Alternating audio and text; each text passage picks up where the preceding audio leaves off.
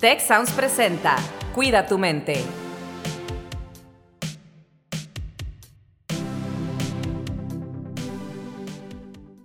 Hola, ¿qué tal? Les doy la más cordial bienvenida a un episodio más de Cuida tu mente. Mi nombre es Carlos Ordóñez y hoy no anda por aquí con nosotros Rosalinda Ballesteros, que es la coanfitriona de este espacio. Le mandamos un gran saludo a Rosalinda, que anda ahorita de viaje, pero tenemos dos invitadas, Tabata y Aide, con quien vamos a platicar el día de hoy. Ahorita les platico un poquito más de cada una. El episodio de hoy es cómo afectan nuestras emociones o tus emociones, mis emociones en nuestra alimentación. Y no sé si a ustedes les pase, si se identifiquen con esto, pero creo que hay muchas personas a las que sí nos afectan las emociones en nuestra alimentación. Y por ello, el día de hoy vamos a platicar con Aide. Aide, si quieres platicarnos un poquito más de ti, que el público te conozca. Yo sé que eres parte del campus Guadalajara, eres nutrióloga, pero platícanos un poquito de ti, Aide, y luego pasamos con Tabata. Pues muchas gracias, Carlos, por haberme invitado. Eh, yo pertenezco tal cual aquí a Campus Guadalajara, soy nutrióloga, pero también estudié psiconutrición y soy psicoterapeuta breve. Entonces, pues esto de la alimentación, como siempre lo he dicho, esto es parte integral. Entonces, forzosamente tenemos que tocar emociones cada vez que hablamos de un plan de alimentación. Y Tabata, pues tú eres, eh, como les decimos acá, multifacética. Es una ex líder del mañana, se graduó pues hace poco tiempo, ¿verdad, Tabata? Ahorita nos dices hace cuánto, pero en este tiempo, Tabata, yo sé que has hecho grandes cosas, muchas cosas. Eres karateca desde hace muchos años. También durante la pandemia empezaste a, darle un gran esfuerzo al bodybuilding, a tu nutrición, participaste en concursos de belleza aquí en mismo Nuevo León. Y bueno, eres internacionalista, eres ahorita profesora de cátedra del TEC de Monterrey. Platícanos a ver algo más de ti que se me haya pasado. Muchas gracias por tan honrosa introducción. Así es, mi nombre es Tabata Cantú. Soy actualmente profesora de cátedra en el TEC de Monterrey, Campus Monterrey, y entrenadora en el wellness de pesas, así como asistente de sensei en la clase de karate. Soy cinta negra primer dan el deporte que he practicado desde hace ya 10 años. Durante la pandemia lo pausé porque es un deporte de contacto y no podía practicarlo. Entonces, a mí me gusta mucho competir y por lo tanto me interesó el bodybuilding. Em, gané campeonatos nacionales de estos dos años y tuve una experiencia muy bonita, lo cual me motivó a poner más atención en los temas de nutrición y me llevó también a certificarme como entrenadora. Wow, pues muy bien, pues tenemos, como ven, invitadas de lujo el día de hoy y me gustaría empezar contigo, Aide. Este tema de hoy de las emociones y la comida, tú ahorita hablas de que, o hablabas de, de cómo no se pueden desligar, ¿no? Eh, me gustaría que ahondaras un poquito más sobre esto. ¿Por qué no podemos desligar esas emociones de nuestra alimentación? ¿Cómo se afectan mutuamente? Y, y cómo podemos tal vez más adelante podemos empezar a platicar cómo podemos empezar a, ser más conscientes de esto y cómo podemos aprender a regular esto, qué podemos hacer, ¿no? Pero si quieres, pues primero lo primero. Claro, va. Mira, aquí hay una situación.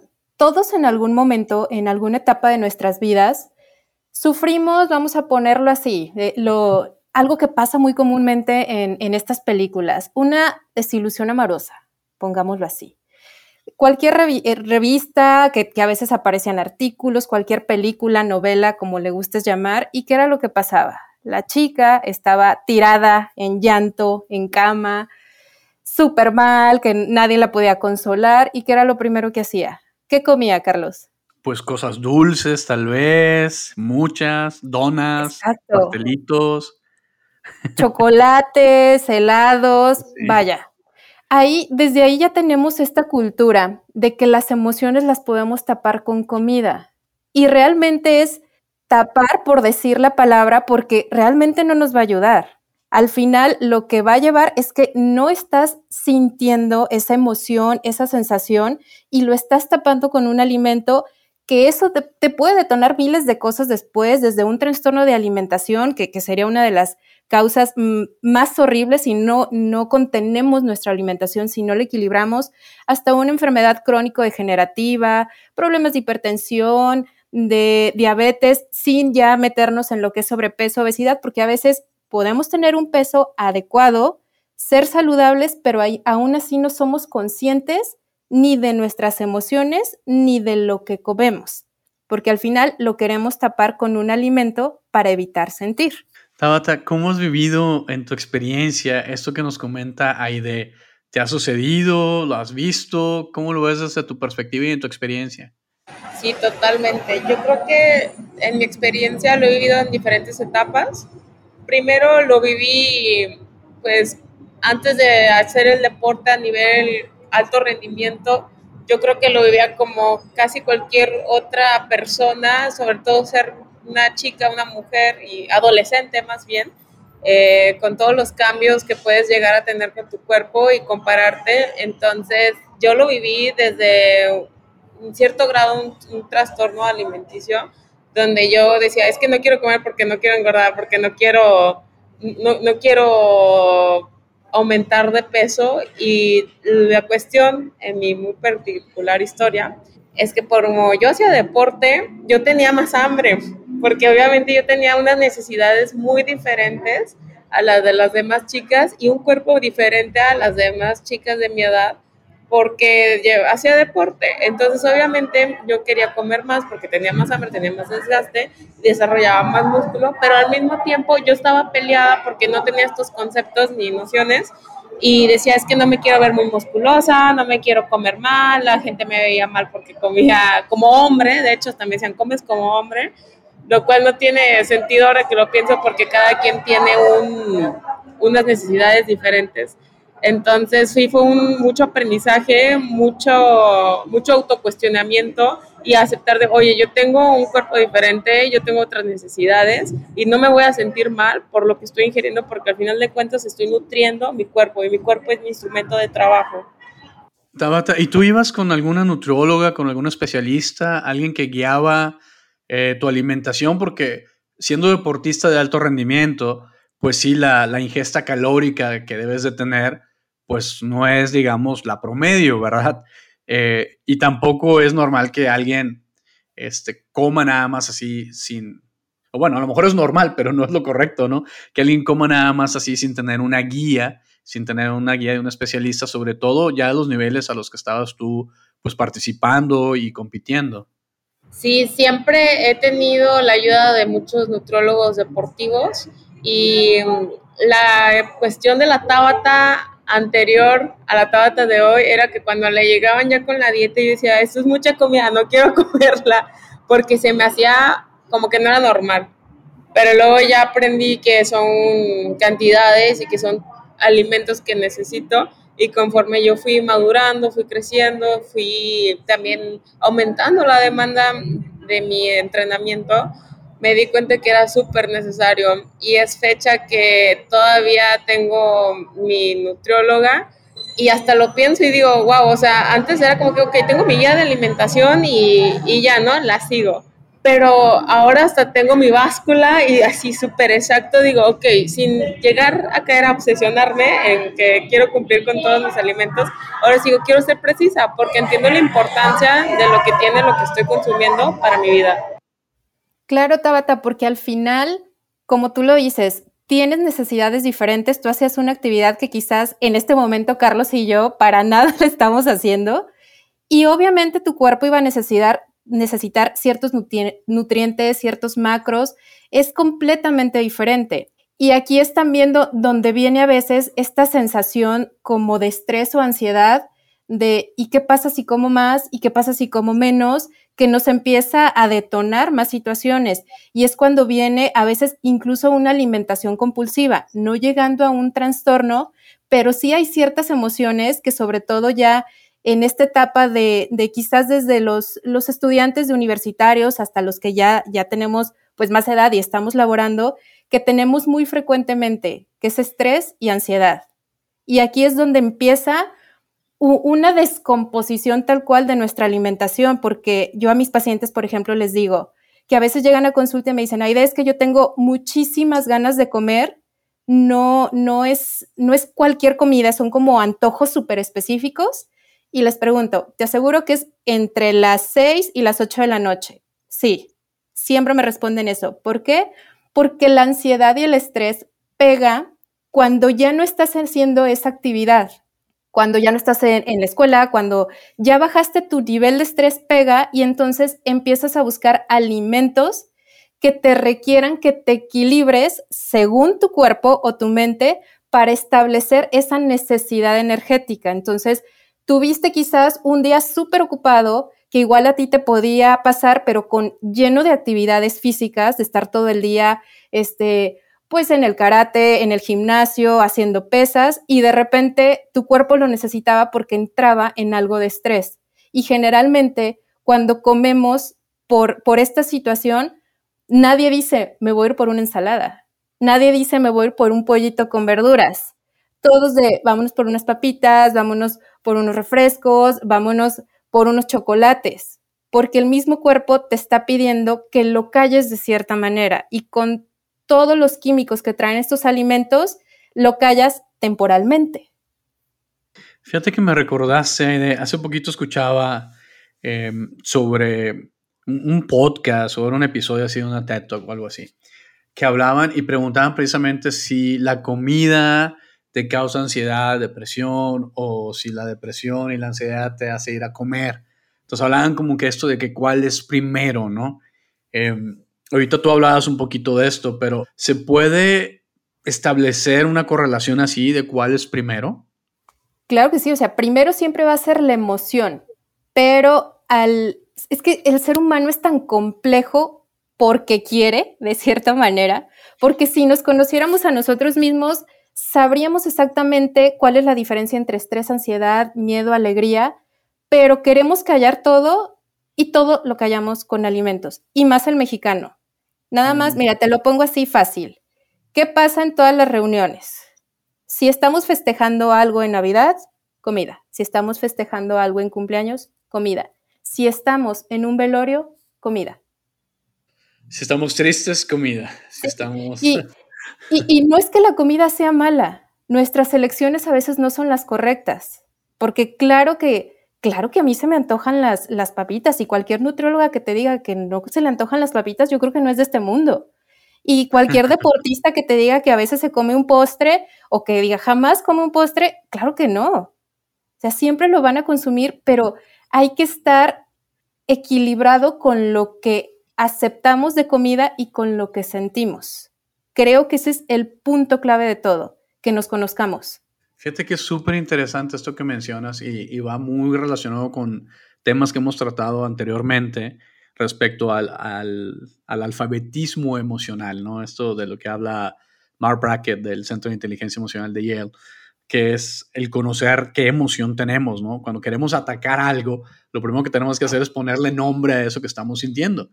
Pero también hay un estudio ahí de Brené Brown donde habla de que los seres humanos, en un estudio amplio que hizo, reconocíamos nada más como tres, cuatro emociones, de todas las emociones que podemos sentir, ¿no? Y generalmente era así como que feliz, enojado y frustrado y así, ¿no? Entonces es muy importante, como dices, reconocer las emociones, las causas de esto.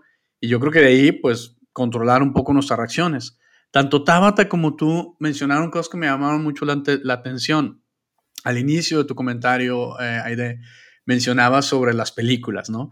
Y cómo en las películas vemos que pues, la comida y la tristeza y eso es lo primero que hacen, ¿no? Como que se relaciona mucho eso, pero no, no hay una educación alrededor de eso, ¿no? Nada más lo vemos como el, el comportamiento normal y a lo mejor tendemos consciente o inconscientemente a imitarlo. Y por otro lado, Tabata nos mencionaba en su primera intervención también de que le decían que comía como hombre, ¿no? Estos patrones de género y estas imágenes, estos estereotipos, a lo mejor hay hombres que comen mucho menos que, que otras mujeres porque sus necesidades calóricas son diferentes, otros que a lo mejor comemos más y que tal vez no deberíamos, ¿no? Pero esta parte, digamos, psicosocial y de influencia del ambiente, ¿qué tanto ha impactado Tabata en tu vida, en tus decisiones. Y ahorita que nos comente también ahí de cómo lo ves también pues en tus pacientes y desde tu perspectiva ya más clínica. Bueno, personalmente, ¿cómo ha impactado estos comentarios sobre la cantidad de comida, de cómo son, más bien sobre las decisiones de, mi de la comida, al principio sí me molestaba y me hace sentir mal, eh, la verdad, porque te lo dicen personas que son cercanas a ti y tal vez no te lo dicen, muy probablemente quiero pensar que no lo hacen con la intención de hacerte sentir mal, para nada. O incluso lo dicen sin pensarlo, o sea, simplemente como sorprendidos, pero pues sí te sientes mal, porque como que si existiera una norma de lo que se espera que tienes que comer y cuánto tienes que comer. Entonces, después tuve que hacer un bastante trabajo y decir, pues es que esto es lo que yo necesito y ese es mi cuerpo, mi cuerpo funciona así. Y si como todo esto, eh, pues estoy sana, estoy saludable, tengo un cuerpo saludable, tengo un peso saludable, hago deporte y llevo mi cuerpo al límite y soy capaz de recuperarme y de y sanarme eh, del desgaste físico y todo eso es gracias a la alimentación y al descanso. Entonces, en lugar de sentirme mal, ahora es como que, pues sí, o sea, eh, genero más conciencia de lo que como y también un miedo o bueno, algún comentario que alguna vez me llegaron a decir, es que cuando, cuando dejes de hacer deporte, vas a seguir comiendo así y luego vas a ganar de peso. Pero yo creo que es un poco similar como cuando comentaba de que estás triste y la clásica de estresado, triste y comes como para llenar el sentimiento, ¿no? Ese hueco. Yo creo que es un poquito similar. ¿Por qué hacemos eso? ¿Por qué recurrimos a la comida? Porque no somos conscientes del sentimiento que estamos teniendo, lo queremos tapar. Es la misma lógica que hay detrás, o al menos así me parece. Creo que mm, ayuda mucho a hacer mindfulness respecto al por qué consumimos lo que consumimos, ya sea por placer, por nutrición, por cuestión social, que es una comida, y también no caer a los extremos, porque luego pasa que uno se quiere cuidar mucho la línea y eh, así yo de exagerada, ¿no? Así de ridícula que a veces decía, ay, no, he, rechazado si, salidas o reuniones con familiares, amigos, porque es que ahorita no quiero porque pues estoy en, competencia y no quiero que nada como que me rompa la dieta, ¿no? Nada. Que luego ya lo pienso y digo, pues tampoco eso no está bien, o sea, no. Claro que hay momentos, bueno, al menos en fisicoculturismo que hay momentos donde dices, ok, al menos en este mes, nada nada nada. Pero no puedes vivir así, o sea, tampoco es una conducta sana llegar a esos extremos. Sí, y sobre todo lo que comentabas ahorita, Tabata, de que te comparaban, vaya, cada cuerpo es diferente, o sea, ya ni compararte con un hombre, eh, aunque pese lo mismo, aunque haga la misma actividad que tú, no se pueden comparar porque somos individuos, somos personas completamente diferentes. Puedes pesar lo mismo, pero tu necesidad calórica y nutricional es completamente diferente aunque hagas la misma actividad, todos vamos a necesitar cosas completamente diferentes. Al final, todos somos, eh, todos tenemos que tener un plan de alimentación completamente personalizado para poder llegar a un equilibrio. Y de ahí también este equilibrio no solamente tiene que ser a cuestión alimenticia, tiene que ser en cuestión mental. Si, si también estás mal eh, en una situación psicológica o psiquiátrica, porque hay que hablarlo, después de la pandemia las cuestiones psiquiátricas vienen con todo y son mucho más profundas. Entonces, este, el, equilibrio es lo primordial y sobre todo el que tú también lo comentaste, Tabata, que en algún punto dijiste, sí, esto ya no está mal, pero tú tenías a una nutrióloga de la mano o nutriólogo que te estuvieron guiando. Y eso creo que es lo más importante, no hacerlo solo cuando estás en una etapa o en un proceso que es muy diferente a lo que tú estudiaste. Incluso nosotros como nutriólogos, yo puedo decir que yo tengo mi nutrióloga. O sea, es como si un cirujano se tiene que quitar el apéndice, no se lo va a hacer él solo. Todos necesitamos de, ayuda y, quién sabe, yo, yo siempre aprendo más de mi nutrióloga, mi nutrióloga aprende de mí y al final es hacer un, un trabajo integral para mejorar tu propia salud física, nutricional y mental. Oigan, pues créanlo o no, estamos entrando a la etapa de cierre del episodio. Se nos va rapidísimo siempre el tiempo, pero pues me gustaría preguntarte, Tabata, eh, pues qué mensaje le quieres dejar a nuestra audiencia, ¿no? Eh, tú eres una chica también muy joven, este, nuestros estudiantes con los que tú convives porque les das clases, les entrenas también, te los encuentras ahí en el gimnasio, en el salón. ¿Qué, ¿Qué ves y qué mensaje te gustaría darles en torno a este tema que hemos tratado el día de hoy?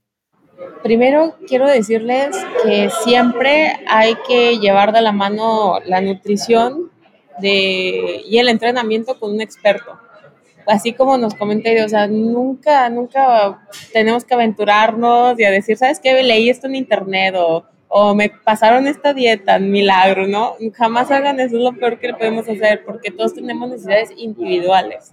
Y, y tiene que ser una persona experta en el tema, porque es nuestra salud física, pero también mental, porque lo que uno come tiene, sí, o sea, el efecto inmediato de sentirte bien con energía al no hacerlo, incluso hasta no poner atención, hasta ya cuestiones de salud que sí te pueden afectar físicamente.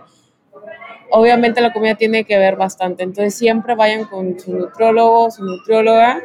Otra cosa que les quisiera decir es que no sean tan duros con ustedes mismos, porque ya cuando se, nos dicen, ya me quiero poner las pilas, ahora sí voy a entrenar y voy a comer bien y voy a seguir la dieta, a veces queremos ser muy perfeccionistas y también eso es una cuestión de salud mental porque si nos exigimos, está bien exigirnos y ponernos metas, pero también hay que ser estratégicos y tener cuidado en la manera en cómo nos hablamos, eh, escuchar esa voz interna de nosotros mismos y ver desde dónde queremos mejorar. Si quiero mejorar porque estoy rechazando mi cuerpo o si quiero mejorar porque quiero transformarlo y quiero llevarlo a un mejor lugar, pero no porque lo rechace, no porque lo odie, no porque me dé asco, no porque me sienta mal, no porque me esté comparando.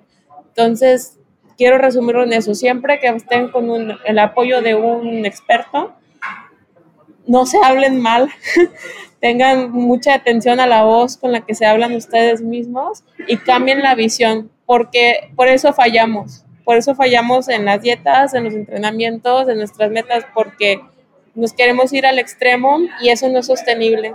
Entonces hay que ver la manera de ser lo más estratégicos posibles para que esto sea un estilo de vida y que no sea una tortura, como incluso brandean las dietas. Al final las dietas son un régimen de alimentación, no es comer algo y ya, o sea, es la manera en la que comemos y es personal. Y para el episodio de hoy, Tabata, para tener efectos especiales muy reales, está desde un restaurante para ir con el tema de la comida y todo. Estaba tan buenísimo. Sí, es un postrecito. Hay que tener balance en la vida. Claro. Sí, claro. Todas las semanas se vive en la dieta y hoy, bueno, ayer fue puente cuando grabamos esto. Entonces dije, bueno, hoy me quiero comer un postrecito con mi mamá. Eso también ayuda a mi salud mental, a mi corazón. Claro, por supuesto. Oye, nos hubieras invitado a todo el staff a ir a comer el postre ahí, grabamos todos juntos. Aide, por favor. Pues mira, a mí me gusta siempre, esta vez la, la voy a hacer al revés, yo siempre inicio la consulta con esta frase. Cada antojo de alimento trae un antojo de vida. Y es, ponte a pensar qué es lo que más se te antoja en cuestión de alimento. Ahora, ponte a pensar cuáles son las emociones que tienes recurrentemente. Y ahí vas a dar el punto clave. Y sobre todo, si me encantó lo que dijo Tabata, es aceptarnos, el body neutrality, todos los cuerpos somos completamente diferentes, todos los cuerpos somos hermosos, todos los cuerpos trabajamos de manera diferente, internamente la mayoría tenemos lo mismo, pero todos somos completamente diferentes. Aceptarlo aceptarte que siempre vas a tener emociones diferentes. O sea, somos una montaña rusa de emociones todos los días y, quién sabe, capaz de que ahorita saliendo este, me voy a agarrar llorando porque me invitaron de la emoción y estuve en este podcast o, o voy a estar enojada porque duró muy poco tiempo, no sé. Vamos a hacer un sinfín de emociones, aceptarlas, vivirlas y trabajarlas. Jamás, jamás va a ser malo trabajarlo y aceptar que necesitamos el apoyo, no solamente de nutrición, de psicología, incluso de psiquiatría, abrirnos a que alguien más nos pueda apoyar para mejorar, para transformarnos, para aceptarnos y tener una mejor vida en todos los sentidos. Pues buenísimo, la verdad es que me encantó este episodio, los consejos, sus comentarios, su experiencia y pues me voy con varias cosas. Generalmente decimos con qué nos vamos del episodio, ¿no? Y, y, pues yo me voy con esta parte, lo que decía Tabata y, y que refuerza esa idea, la parte de autocompasión, ¿no? Esta parte de ser autocompasivos con nosotros mismas como personas. También la frase esta de, de James Clear, ¿no? En, en, Hábitos Atómicos, privilegiar la constancia sobre la intensidad. Creo que es un poco de lo que mencionaba Tabata, ¿no? De repente ponernos metas muy reales, muy inalcanzables, o a lo mejor los alcanzamos un día, pero no con constancia, que es lo que mencionábamos, ¿no? Entonces, constancia sobre intensidad. Y también esto importantísimo que tal vez no relacionamos comúnmente, ¿no? Con, con, la comida, con la alimentación, que son las emociones, que hablamos mucho, obviamente, en el episodio de emociones. Y el doctor Mark Brackett dice, debemos ser científicos de emociones, no jueces de emociones.